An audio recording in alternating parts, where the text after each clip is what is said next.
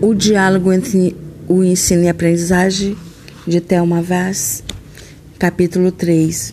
O que sabe uma criança que parece não saber nada? Quando se fala da importância de o professor compreender o que os seus alunos sabem ou não sabem para poder atuar, a questão é mais complexa do que parece. Pensa-se sempre que é preciso ter uma boa noção daquilo que os alunos sabem, do ponto de vista do conteúdo a ser aprendido, visto da perspectiva do adulto, ou seja, de como os adultos veem a matéria que está sendo ensinada. Por exemplo, se o professor está ensinando aritmética, pode concluir que seus alunos sabem somar e subtrair, mas não sabem multiplicar e dividir. Trata-se de uma constatação simples, mas não é disso que estou falando. Volto a me referir ao saber do ponto de vista do aprendiz, porque é esse o conhecimento necessário para fazer o aluno avançar do que ele já sabe para o que não sabe. Falo das construções e ideias que ele elaborou e que, no mais das vezes, não foram ensinadas pelo professor, mas construídas pelo aprendiz. Quando uma criança escreve fazendo uso de um sistema silábico ou próximo dele, por exemplo, isso não costuma ser reconhecido como um saber, já que, do ponto de vista de como se escreve em português, essa escrita não existe. Mas, do ponto de vista de como o aprendiz consegue chegar à escrita que se usa em português, que é uma escrita alfabética, ele precisa, de uma forma ou de outra, passar por uma concepção desse tipo. Imagina que ao escrever, o que representamos são as emissões sonoras que ele consegue reconhecer e isolar pela via da audição. Mesmo que não escreva estritamente uma letra para cada sílaba, supõe sempre que está representando um segmento sonoro que pode ser emitido isoladamente. Esse é um conhecimento importante que o professor deve reconhecer no processo de aprendizagem da escrita. Caso não possa fazê-lo, suas chances é, de ajudar o aluno e avançar são pequenas. Nesse caso, se a criança aprender a ler, provavelmente terá sido por sua própria conta e risco. Um olhar cuidadoso sobre o que a criança errou pode ajudar o professor a descobrir o que ela tentou fazer. Para descobrir o que pensa o aprendiz nesse território do saber não reconhecido, é preciso observar com os olhos despojados. Por exemplo, se uma criança monta um algoritmo, algoritmo de soma para efetuar a operação de 13 menos 7 e põe como resultado 14, o professor vê facilmente que a conta está errada. Compreender o que foi que a criança tentou fazer para descobrir qual a natureza do erro que ela cometeu exige um olhar mais cuidadoso. Provavelmente ela considerou aquele 3 e aquele 7 embaixo, sabendo que tinha de subtrair naquela coluna, mas achava que de 3 não dá para tirar 7 então fez o contrário, pôs o resultado embaixo. Quando viu, o resultado da subtração era maior do que as partes e ela não compreende como aquilo aconteceu. Cabe ao professor pensar. Em vez de dizer simplesmente está errado, seria mais interessante perguntar à criança como é que eu posso tirar sete e ficar com mais do que eu tinha antes? Se o professor tiver uma hipótese sobre como a criança fez aquela conta errada, poderá levantar perguntas e questões. Poderá também tentar pensar junto com ela como é que se resolve isso. Como é que se faz no cálculo mental e por que no algoritmo sai diferente. Ao contrário do que muitos professores pensam, as crianças sabem que de 13 tirando 7 não pode dar 14. Acontece que muitas vezes, na hora em que estão utilizando o algoritmo, sua capacidade de raciocínio matemático fica em suspenso. Articular, por exemplo, as ante antecipações de resultado com os resultados dos algoritmos é muito importante. No entanto, a escola não costuma trabalhar com isso. Situações como essas costumam acontecer diariamente em classe, seja em que área for. Quando o professor desconsidera o esforço do seu aluno, dizendo apenas o que ele não fez, do que ele fez não está correto, sem lhe devolver uma questão, algo sobre o que pensar, acaba mesmo sem querer desvalorizando sua tentativa, seu esforço. E se cada investimento que o aluno fizer não tiver seu valor reconhecido, ele provavelmente vai acabar pensando duas vezes antes de investir de novo. Na verdade, o conhecimento se constrói frequentemente por caminhos diferentes daqueles que o ensino supõe. Pode-se notar isso com clareza quando se analisa a maneira como se ensina o ensino numérico. Segundo a tradição, ela reza que o professor deve ensinar os números até 10, depois até 100, depois até 1000, supondo que essa seja que esse seja o caminho mais fácil para os alunos, já que as dificuldades estariam relacionadas à grandeza dos números. A pesquisadora argentina Della Lerner verificou em sua investigação que as crianças vão abordando o sistema numérico escrito a partir de algumas ideias, do tipo: o maior é o que tem mais números. Ou no caso de terem o mesmo número de algarismos, o primeiro número é o que manda. Suas descobertas muito interessantes referem-se a fatos que eram, até então, absolutamente invisíveis para, para, para os professores. Para saber, por exemplo, qual dos dois números é o maior, em geral, as crianças verificam qual tem mais algarismos. Mas quando os números têm a mesma quantidade de algarismos, manda o primeiro. Então, se um é 109 e o outro é 201, manda o que começa com 2.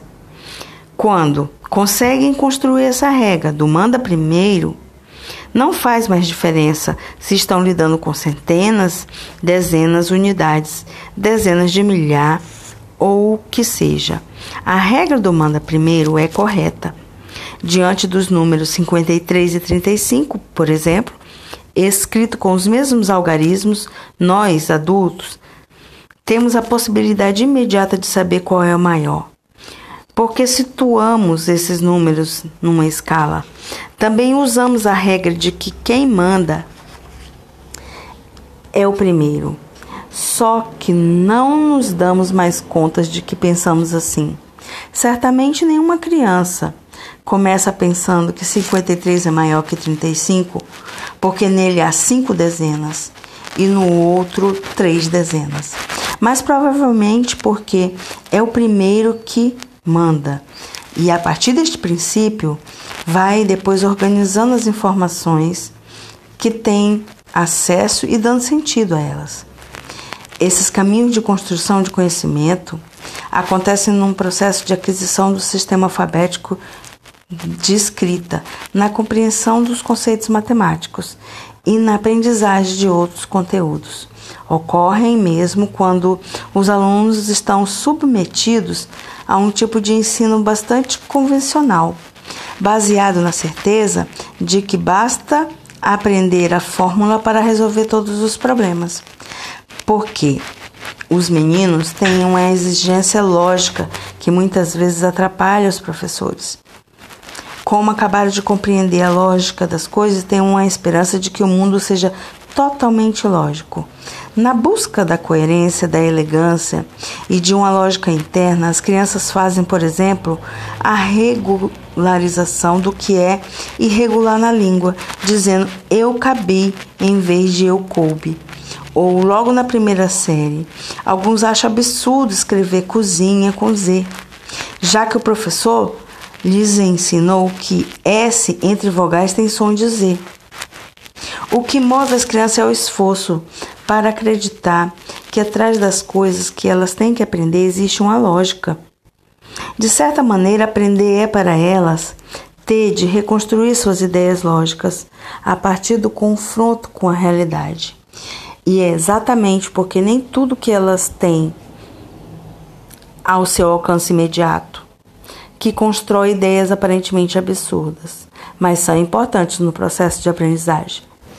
Se o professor não sabe nada sobre o que o aluno pensa a respeito do conteúdo que quer que ele aprenda, o ensino que oferece não tem com que dialogar.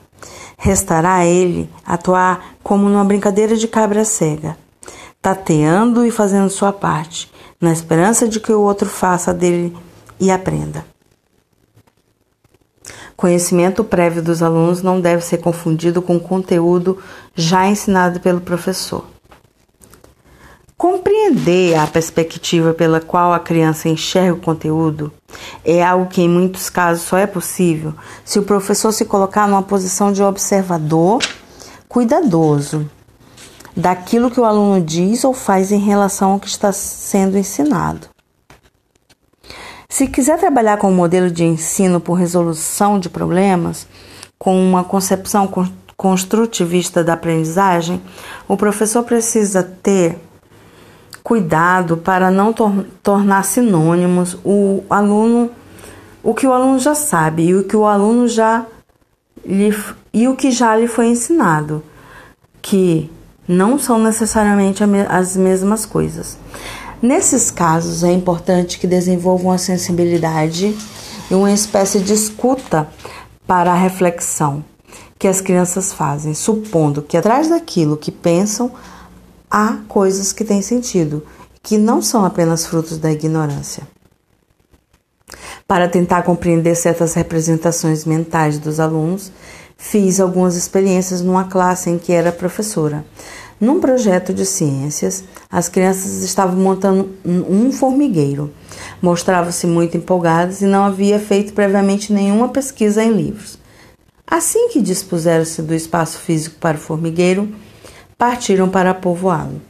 Como professoras, poderíamos não ter deixado isso acontecer, dando aula sobre como um formigueiro tem origem, como as formigas se reproduzem, como é sua vida, mas optamos por deixá-las experimentar e encher o formigueiro de formigas.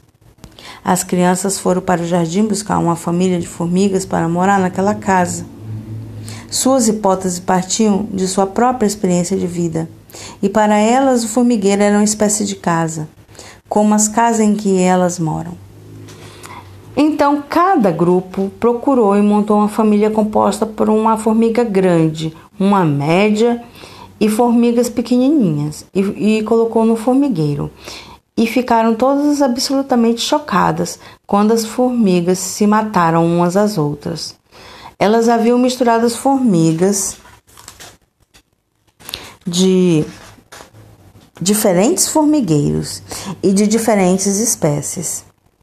Depois que vi aquilo acontecer, pareceu-me perfeitamente razoável os meninos imaginarem que as formigas vivessem de forma idêntica à que eles viviam, mas isso nunca tinha me ocorrido antes.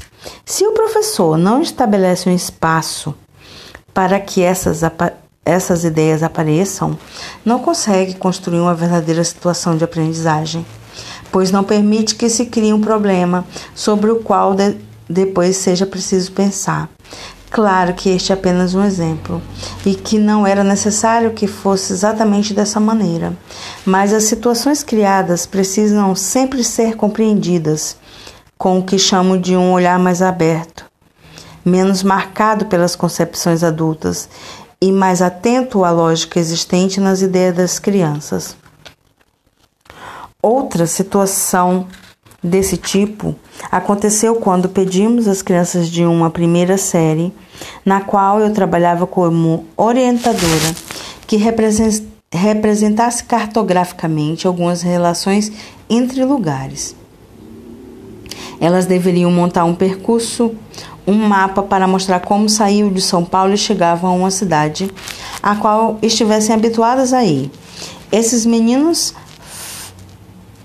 já tinham visto mapas e globos, assim como tinham ouvido falar que a maior parte da superfície da Terra é coberta de água.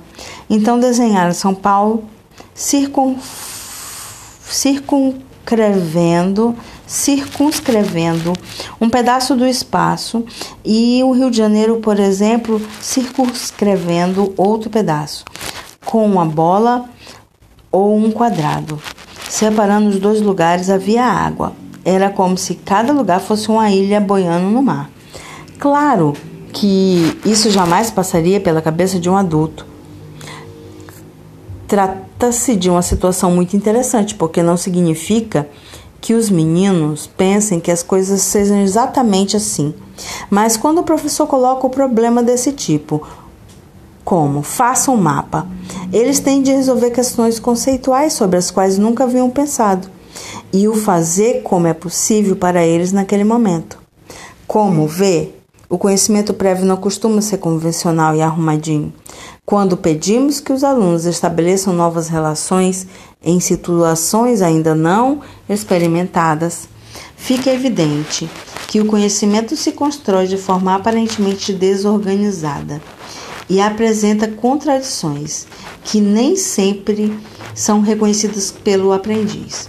Por isso, é tão importante, na perspectiva construtivista, diante de, um, de cada novo conteúdo, conhecer o que as crianças já sabem e o que podem produzir com e sobre esses saberes.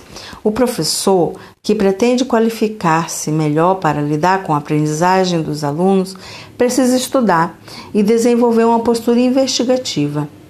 É certo que, quando começamos a ver e reconhecer o movimento de aprendizagem da criança, e a forma como costuma acontecer, mesmo que seja em relação a alguns conteúdos apenas, isso funciona como uma espécie de alerta.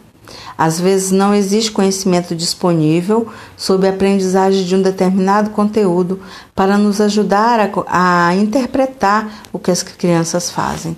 Mesmo assim, se cultivarmos um olhar cuidadoso, certamente avançaremos com mais cautela, seremos menos arrogantes. Minha experiência é que a psicogênese da língua escrita abriu essa possibilidade de o professor olhar para a criança e acreditar que para aprender ela pensa, que aquilo que ela faz tem lógica e que se eu não enxergo é porque não tenho instrumentos suficientes para perceber o sentido que está posto ali. Muitos, mesmo tendo conhecimento científico que lhes permitem é, compreender tudo o que precisariam, foram ótimos professores, pois supriam essa de deficiência com convicções e princípios. Princípios. O fato de acreditar que os alunos pensam que são capazes é fundamental para que eles progridam, pois nos leva a respeitá-los e apoiá-los.